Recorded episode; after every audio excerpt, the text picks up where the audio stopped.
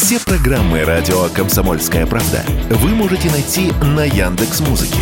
Ищите раздел вашей любимой передачи и подписывайтесь, чтобы не пропустить новый выпуск. Радио КП на Яндекс Музыке. Это удобно, просто и всегда интересно. С марта этого года в России вступает в силу ряд новых законов и норм.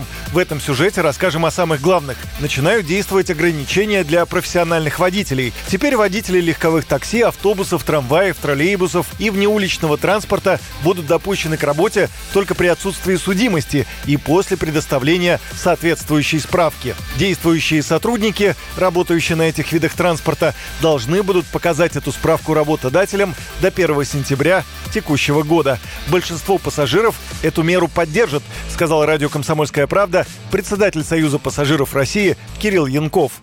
Запрет судимым, пока судимость не погашена, на работу на такси – это шаг в правильном направлении. Человек, нарушивший законы, привлеченный к уголовной ответственности, часто имеет склонность к рецидивам, к повторению правонарушений, может быть, уже к правонарушению в другой форме. Если спросить пассажира, хотите ли вы, чтобы вас вез таксист, который неделю назад вышел из колонии, где он отбывал наказание в виде лишения свободы, я думаю, 9 из 10 пассажиров ответят «нет, не хочу».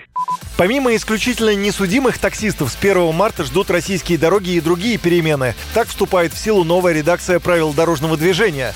Самые долгожданные обновления касаются средств индивидуальной мобильности или СИМ, моноколес, гироскутеров и, самое главное, электросамокатов. Так им будет предписано следовать требованиям дорожных знаков, не разгоняться быстрее 25 км в час и следить, чтобы их транспорт соответствовал требованиям техрегламента о безопасности колесных транспортных средств, то есть имел исправные фары, тормоза и так далее. Сумеют ли эти нормы успокоить движение на дорогах и тротуарах, мы узнаем в начале теплого сезона. Ну а те, для кого самокаты являются профессией, переменам рады. В сервисе проката самокатов «Юрент» считают, что наличие знаков поможет в решении многих спорных вопросов на дорогах.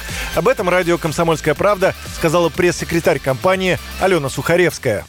Для нас, опять же, это тоже хороший знак, поскольку появляется такая прозрачность. А, мы всегда можем апеллировать к ПДД, если там возникают какие-то непонятные ситуации с ГИБДД, да, а мог ли человек на самокате ехать здесь или нет. Вот знаки будут четко показывать, что есть дороги, по которым, на которые самокатчики могут выезжать, а есть тротуары, велодорожки, по которым они могут двигаться, и есть, соответственно, там дороги, на которых их быть не должно. Появится такая правовая ясность. А вот нововведение, которое касается всех россиян, а точнее их личных данных. С весны начнут действовать новые требования к уничтожению персональных данных, а также новая ответственность за их утечку. Теперь работодатель обязан удалить личные сведения бывшего работника по его первому требованию, составить акт об уничтожении и выгрузить данные из журнала регистрации. В противном случае его ждет штраф.